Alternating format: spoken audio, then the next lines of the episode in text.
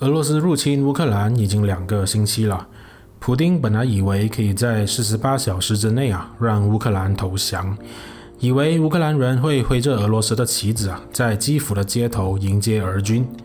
可是啊，俄军没想到，这完全不是这么一回事啊！乌克兰人顽强抵抗，让俄罗斯现在啊进退两难。嗯，也因为乌克兰的顽强啊，西方国家才可以持续援助乌克兰。本来一盘散沙啊，各怀鬼胎的民主国家，在全球自由民主开始出现大退潮的时候啊，最后因为俄罗斯入侵乌克兰而变得前所未有的团结啊！民主国家是不会眼睁睁地看着另一个民主国家被独裁国家吞并而不做任何事情的，知道吗？中国？哦，不是，啊，知道吗？俄罗斯？至于西方国家对乌克兰的军事上啊有什么支援，这里呢我就不说了。今天我只说制裁。过去的两个星期啊，西方国家纷纷对俄罗斯实施了近几十年来啊最为全面的经济制裁。嗯，由于制裁啊实在太全面了，要仔细说好像不太可能哈。总之呢，你想到的领域啊，俄罗斯都被制裁就是了。连多年来保持中立的瑞士啊，都不得不选边站啊，一起制裁俄罗斯。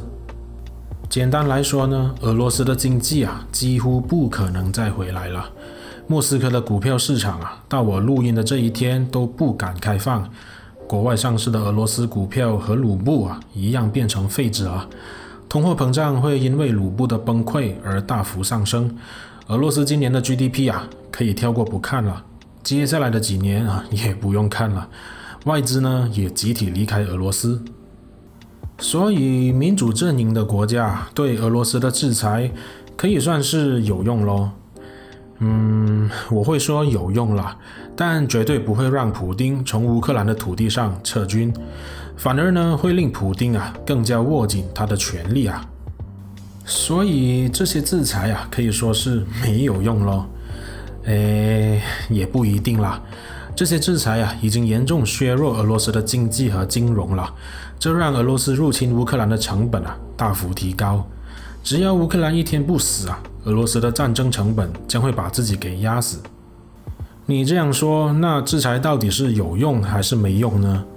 嗯，这答案啊，或许可以在历史上那些曾经发生过的制裁事件啊找到。由于历史上啊发生过太多次制裁事件了，而且每一次事件背后的故事呢都错综复杂，所以呢我也不太可能把来龙去脉说清楚。我们呢就先从这个北非国家利比亚说起吧。上个世纪的八零年代，利比亚因为支持恐怖主义的活动啊而遭到美国和欧洲的制裁。这制裁持续了二十年，直到卡扎菲废除了他的武器计划，才得以解除。卡扎菲在利比亚被制裁的期间呢，依然继续掌权，直到二零一一年爆发的第一次利比亚内战呢，才被推翻，并在同年遇袭身亡。在卡扎菲死之前呢，他的家族财产啊被冻结，他和他的亲属被禁止出境。甚至把他涉嫌屠杀平民啊，还有侵犯人权的问题啊，交给海牙国际法院处理。但是呢，这都不能阻止卡扎菲的恶行啊。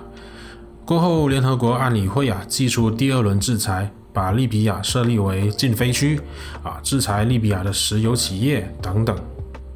有趣的是啊，当时的俄罗斯和中国啊，都投下了弃权票，联合国对利比亚的制裁啊，才得以进行。而北约呢，才被联合国授权对利比亚进行军事行动。那些说北约当年也是入侵利比亚啊，嚯、这些人啊，请多去了解一下历史吧。总之呢，再多的制裁啊，都不能把卡扎菲拉下台。只有随着他的死亡呢，才能结束他那长达五十年的独裁政权。再来，我们说说伊拉克被国际制裁的事件。当时的伊拉克总统萨达姆海山啊，基本上也犯了类似卡扎菲所犯下的罪行。但是呢，更过分的是啊，他在一九九零年啊入侵科威特，并对外宣布啊，科威特是伊拉克的一个省啊，哈，又是一句耳熟能详的话。伊拉克入侵科威特后啊，联合国开始对伊拉克实施经济制裁啊，国际也开始孤立伊拉克。但是呢，最后令伊拉克撤出科威特的原因啊，当然不是因为这些制裁啦，而是因为由美国领导、多国参与的波斯湾战争，大规模的空袭啊，令萨达姆不得不决定撤出科威特。虽然这场战役啊，令全球多国制裁伊拉克。但是啊，萨达姆在一九九五年的总统选举依然以九十九 percent 的得票率当选啊。嗯，当你以为反正这选举啊都是选假的，何不直接说自己是一百 percent 得票率当选呢？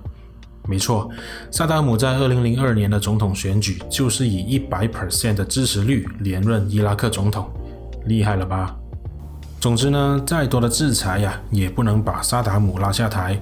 最后必须靠牛仔总统小布希硬说伊拉克有大规模杀伤性武器，在缺乏证据的情况下霸道出兵进军伊拉克，发起伊拉克战争，萨达姆的政权啊才得以推翻。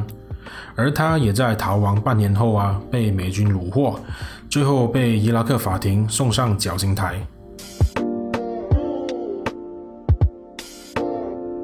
接下来要说的呢就是古巴了。因为古巴飞弹危机啊，美国在一九六零年代就开始制裁古巴。这危机的前因后果啊，要说的话，呃，要从十九世纪说起啊。时间关系呢，啊，这里就不说了。嗯，美国在几方面制裁了古巴，例如武器禁运啊，呃，减少对古巴的原油供应啊，停止购买古巴的糖等等。糖是古巴相当重要的经济作物啊，啊，不买古巴的糖对古巴的经济打击很大。总之呢，再多的制裁呀、也不能把卡斯楚拉下台。作为反制裁的手段啊，古巴政府没收了在古巴的美国企业，例如工厂啊、银行啊、农场等等的生意，并将他们全部国有化。武器禁运和不供应我原油是吗？嗯。我就向苏联购买武器和原油啊，结果呢，美国制裁古巴六十年了，不止没有扼杀卡斯楚的古巴政权，还把他给推向苏联了。还有更为著名的制裁呀、便是阿富汗了。当年九一一事件发生后啊，宾拉登卧藏在阿富汗，塔利班掌权的阿富汗政府啊，拒绝交出宾拉登。最后呢，美国和北约发起阿富汗战争，把塔利班政权推翻了。而塔利班的部分成员呢，也因为支持恐怖主义而被联合国制裁。但是呢，再多的制裁啊，也不能把宾拉登怎么样。哈，最终宾拉登在二零一一年才被美国特战队的一次突袭啊，开枪打死，命丧于巴基斯坦。而塔利班也趁着美国在去年从阿富汗混乱撤军的时候啊，大举进攻，成功夺回阿富汗的政权。兜兜转转呢，阿富汗还是回到了塔利班的手中，好像什么都没有改变过后。至于另一个更为著名的制裁呀、就是朝鲜了，因为核试验等等的原因啊。制裁对朝鲜来说已经成为家常便饭了，他没有被制裁呀、啊，才能算是新闻呐、世界对朝鲜的制裁可以说是非常全面性的，包括什么武器禁运啊，被逐出国际金融体系啊，朝鲜的矿产啊也禁止出口等等。但是呢，再多的制裁、啊，也不能把金氏皇朝怎么样，金家也不会因此而完全放弃核武器。而且啊，朝鲜背后有一个大金主在罩着呢。只是啊，这大金主养个朝鲜还不算是什么大问题，但现在还要养多一个巨大的俄罗斯，恐怕这个大金主啊会吃不消哦。关于俄罗斯入侵乌克兰呢，西方国家选择不派兵支援，只进行各种制裁，增加俄罗斯的入侵成本。西方国家说这是在避免第三次世界大战，因为啊，大家都有核武啊，这很危险啊。呃，我不会说这是一个错误的决定了，但是呢我想以历史上一个更有参考价值的经济制裁作为对比的例子了那就是日本了。一九四零年也就是第二次世界大战的时候啊英国和美国对日本啊实施了严厉的战略资源禁运和经济制裁。当时的日本非常需要石油和钢铁等等的资源来继续它的大东亚共荣圈计划，而且这制裁也会让日本的经济瘫痪。日本在没有其他办法的情况下，然后也趁着苏联、德国在欧洲开战，其他西方国家也没空管东亚的情况，日军决定入侵东南亚了，决定自己的战略资源啊自己找。马来亚也因此被日军占领了三年零八个月。除此之外呢，美国对日本的经济制裁啊，也造成了日军偷袭珍珠港的事件，让本来不想参战的美国啊，也不得不加入战围。所以你说啊，制裁制止了当年日本的野心了吗？啊，并没有啊，制裁不会令一个独裁者或战争狂热分子啊，打消他们入侵其他国家的念头的。有些时候呢，制裁甚至有火上加油的效果啊。日本呢就是这样了。那时间快转到今天啊，制裁可以阻止普丁继续入侵乌克兰吗？当然不可以了。好，事实也证明了这一点。回顾过去几十年来的制裁呀，我们可以发现，如果没有军事力量威胁的话，制裁最多也只有五 percent 啊起到作用。这一次啊也一样。制裁不会改变普丁的立场，更不会影响他的决定。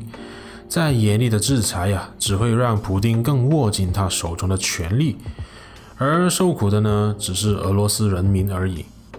而且啊，制裁往往会带来意想不到的后果，比如促使被制裁的一方啊，更靠向美国的对手。啊，过去的伊朗和委内瑞拉是这样，今天的俄罗斯也是这样。